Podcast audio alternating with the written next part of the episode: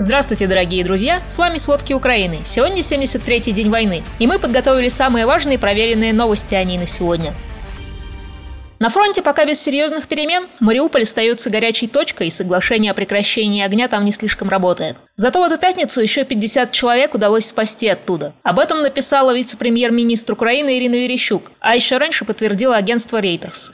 Автобусы сопровождали представители ООН и Международного комитета Красного Креста. Но эвакуация все еще задерживается и идет со сбоями. 6 мая российские войска в Мариуполе обстреляли автомобиль, который должен был эвакуировать мирных жителей с завода «Азовсталь». Один военный погиб, шесть получили ранения. Машину обстреляли во время режима прекращения огня. Украинские военные в окружении на заводе «Азовсталь» не раз просили возможности, чтобы эвакуироваться с помощью третьей стороны. Но пока на переговорах решения об этом нет. Президент Украины Владимир Зеленский заявил, что если мирные жители и защитники Мариуполя будут уничтожены, переговоров между Украиной и Россией больше не будет последнее время Украину все чаще обстреливают ракетами. Особенно часто целятся по мостам, железным дорогам и другой инфраструктуре. Сегодня четыре крылатые ракеты ударили по Одессе. Разрушения есть, жертв пока, к счастью, нет. Ракетами авиации и артиллерии вчера обстреляли несколько городов Запорожья, севернее почти полностью оккупированной Херсонской области. В Донецкой и Луганской областях не прекращаются бои. Уполномоченная по правам человека в России Татьяна Москалькова пишет о гибели одного и ранении двух мирных жителей из-за обстрелов вооруженных сил Украины. В то же время Национальная полиция Украины сообщает, что российские войска обстреляли 15 населенных пунктов Донецкой области.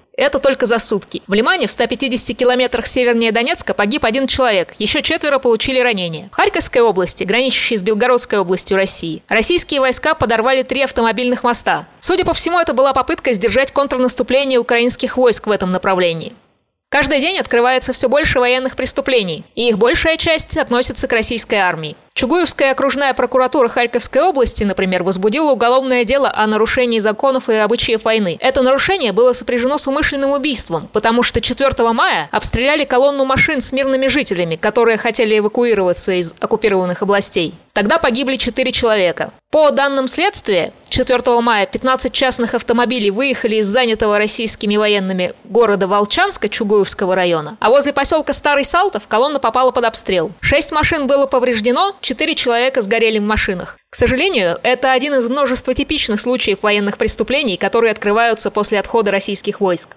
Другой вид, к сожалению, частых военных преступлений – это уничтожение культурных объектов. Сегодняшней ночью был уничтожен дом-музей философа XVIII века Григория Сковороды. Об этом рассказал глава Золочевской общины Виктор Коваленко. Историки и культурологи считают, что мысль философа неоплатоника Сковороды – это точка отсчета для русской религиозной философии XIX-XX веков. То есть под ракетный обстрел попала, по сути, русско-украинская культура, еще самые ее истоки. Помещение музея почти полностью уничтожено, но коллекция, к счастью, не пострадала. Немного ранее ее эвакуировали в безопасное место. Люди, посещавшие музей, пишут, что попадание не могло быть случайным. Музей стоит в парке далеко от дорог и города. И это один из довольно типичных случаев тоже. Вчера Минкультура Украины написала о фиксации 300 преступлений российских войск против культурного наследия Украины.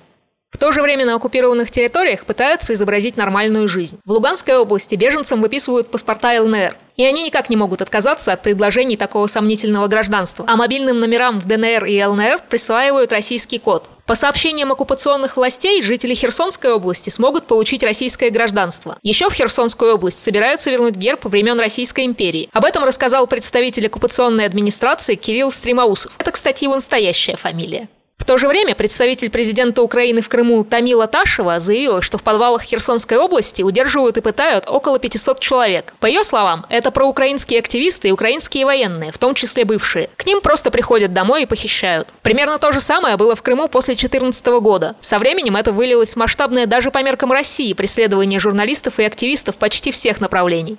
В мире, между тем, расширяются санкции против России и помощь оружием Украине. В порту Марина Ди Карара итальянские власти арестовали 140-метровую суперяхту Шахерезада. Ее владельцем считают Владимира Путина. Такую информацию обнародовало Министерство экономики и финансов Италии. Итальянская полиция установила, что судно имеет значительные экономические и деловые связи с российскими чиновниками высокого ранга под санкциями Европейского Союза. Ни один и не два раза имя Путина упоминалось в связи с этой яхтой. Еще в марте соратники Алексея Навального опубликовали расследование, где наглядно показали связь с яхты с Кремлем. Например, половина экипажа яхты оказалась связанной с Федеральной службой охраны.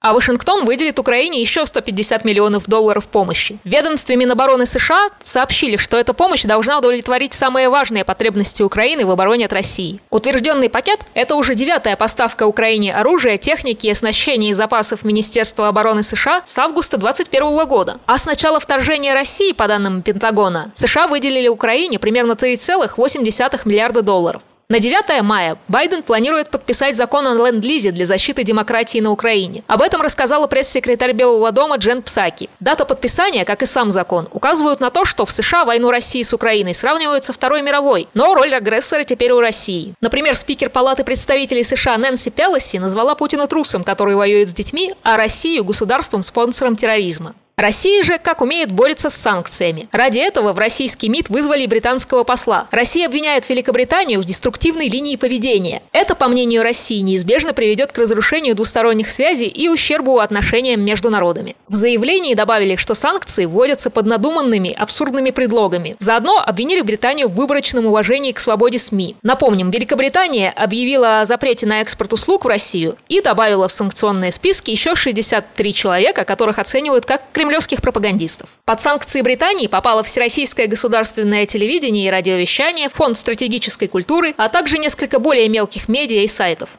Это были сводки Украины. Мы благодарны каждому нашему слушателю. Спасибо, что остаетесь с нами. Помните, мы делаем правду доступной. Только вы решаете, что с ней делать дальше. Спасибо вам, берегите себя и своих родных.